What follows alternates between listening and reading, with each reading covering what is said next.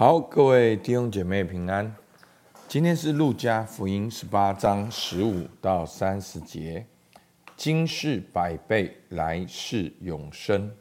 好，我们来看第一段经文。好，十八章十五到十七节，有人抱着自己的婴孩来见耶稣，要他摸他们。门徒看见，就责备那些人。耶稣却叫他们来说。让小孩子到我这里来，不要禁止他们，因为在神国的正是这样的人。我实在告诉你们，凡要承受神国的，若不像小孩子，断不能进去。好，那我们要用我们前面看过的经文。继续来看后面的经文。好，其实我讲到，我前面已经有分享过，哎，什么是神的国？那什么叫做先求神的国和神的义？什么叫做神的国在你们心里？好，所以你如果知道什么是先求神的国和神的义，你如果知道神的国就在你们心里，你就会知道耶稣今天为什么会说。凡要承受神的国的，若不像小孩，断不能进去。所以，你如果把前面的解释放进来，你就会知道说，其实神的国跟神的治理有关系。好，神的国就是神神的治理，所以神的国就在我们的心里。当我们相信耶稣，我们被神治理的时候，神的国就在我们心里。那我们什么叫先求神的国呢？就是我们要先求神的旨意来治理，好，包括我们的工作，我们要先求神的国，先求神的旨意；包括我们的家庭，我们要先求神的国，我们要先求神的旨意。好，所以耶稣说，凡要承受神的国，若不像小孩，断不能进去。所以，好，如果在这边跟一个法利赛人做对比的话。那法利赛人就是把律法变得很复杂，变得哦，很像很很困难，人很难进去，很难透过律法认识神的良善。好，但是如果你回转向小孩子，你单纯，你认出耶稣基督就是上帝的儿子，然后你相信他所说的，并且相信他为你钉在十字架上，那你就领受神的国。好，所以就是这样。好，所以呢，顺着这个下去呢，有一个官，好，十八节就问耶稣说：“良善的夫子，我该做什么才能承受永生？”耶稣对他说：“你为什么称我是良善的？除了神一位之外，再没有良善的。诫命你是晓得的：不可奸淫，不可杀人，不可偷盗，不可做假证假见证。”当孝敬父母。那人说：“这一切我从小都遵守了。”耶稣听见了，就说：“你还缺少一件，要变卖你一切所有的，分给穷人，就必有财宝在天上。你还要来跟从我。”好，他听见这话就很忧愁，因为他很富足。好，其实你仔细看。这段经文呢，会有个矛盾的地方。好，当耶稣说：“哦，那什么是贱命呢？”好，那不可奸淫，不可杀人，不可偷盗，不可做假见证，当孝敬父母。然后这些人说，少年官说：“这一切我从小都遵守了。”好，那后来耶稣说：“你还缺少一件，你要变卖一切所有的，等等等，你还要来跟从我。”好，你看哦。遵守、跟从，好，对不对？你通通都遵守了，不就是跟从了吗？为什么他遵守了却没有办法跟从？所以弟兄姐妹来，你们先不要觉得牧师讲得太复杂又迷路了啊！你仔细听哦，他通通都遵守了，可是他竟然不能够跟从耶稣。OK。教会的所有的要求你都做到了，但是你有在跟随耶稣吗？所以弟兄姐妹，你看到没有？所以律法的争议，并不是你来哦，我有来主日哦，我有来灵修哦，我有来做一二三四五。不，你做这些一二三四五，是因为你跟从耶稣，所以你做一二三四五，不是你做了一二三四五之后，然后呢，你却没有跟随跟从耶稣，所以呢，宗教。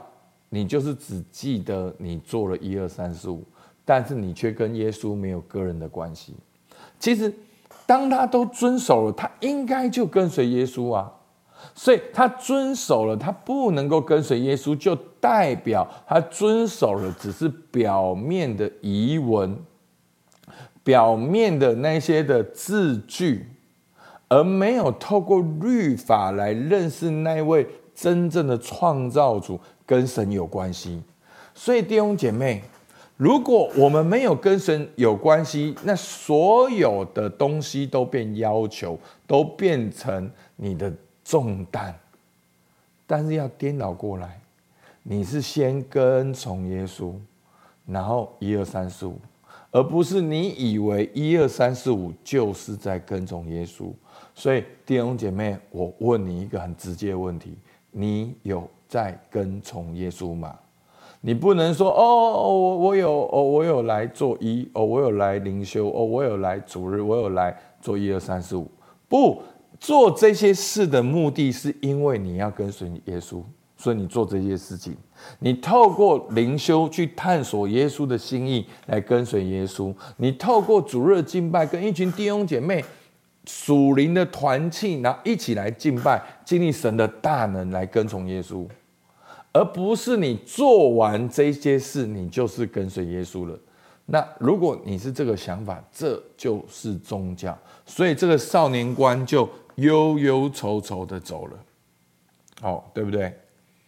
好。所以呢，二三节，他听见这话就甚忧愁，因为他很富足。耶稣看见他，就说：“有钱财的人进神的国是何等的难呐！”骆驼穿过针的眼，比财主进神的国还容易呢。听见的人说：“这样谁能得救呢？”耶稣说：“在人所不能的事，在神却能。”好，所以我们要跟从神，也不只是靠我们的理性，我们需要进到神的同在、神的能里面。我们要在神的同在里面经历神的大能，好，神就会给我们信心来跟从他。所以新的一年，让我们不要只是遵守一二三四五，让我们是因为要跟随耶稣，所以我们透过一二三四五，好，就是这些要做的事情，来探索、寻求如何的跟随神。所以，当我们相信是在我是不能。但是在神凡事都能。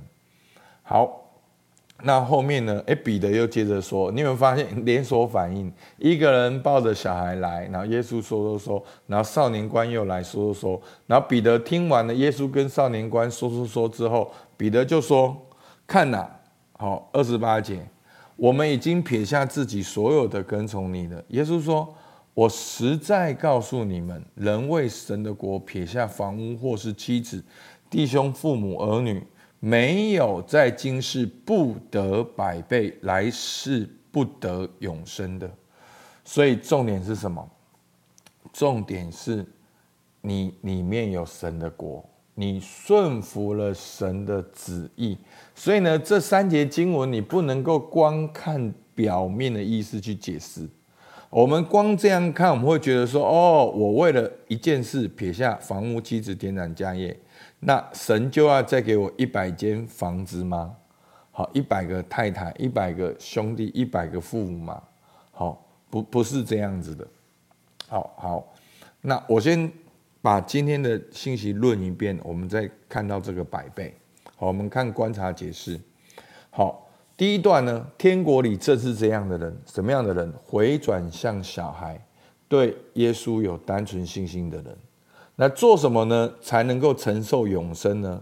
是撇下一切跟从耶稣的人，是要跟耶稣有关系的。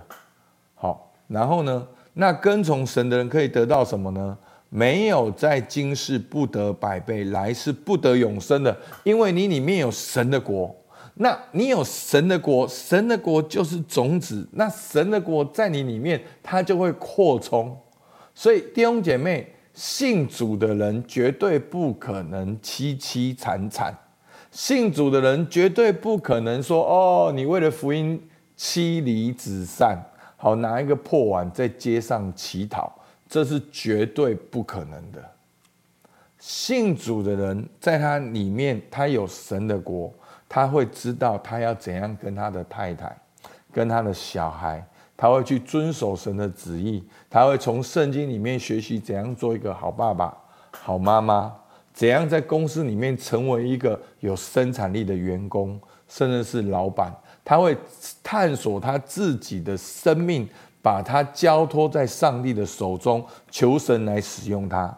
当信主的人跟神越来越连结的时候，神的大能会扩张它，没有不可能的事情，会十倍、百倍、千倍、万倍的去突破它。好，所以呢，这就是耶稣讲的：没有不在，在今世不得百倍，来世不得永生的。所以在今世你会有百倍的收成，在永恒你会得着永恒的生命。好，所以耶稣基督呢，就是神的儿子，对我们完全的拯救，我们一生都在神手中。所以这是很基本的世界观。所以我们不是某个部分经历神，而是全人的拯救。我们可以得着永恒的生命。所以我们。全人的拯救，我们就需要全人的跟随。那我们就透过这个神儿女的生命，开始经历神百倍的祝福。所以呢，百倍的生活远远超过物质的定义。从我们心中领受圣灵，内心有喜乐有平安，在教会中彼此相爱，在生活中。与我们的太太、妻子、父母建立爱的关系，在生活中与神同行，在世界中彰显神的荣耀。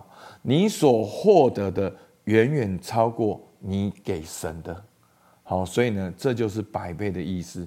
所以新的一年，不要再把你所有的放在你的手中，交托给耶稣。好，开始一个全新的人生。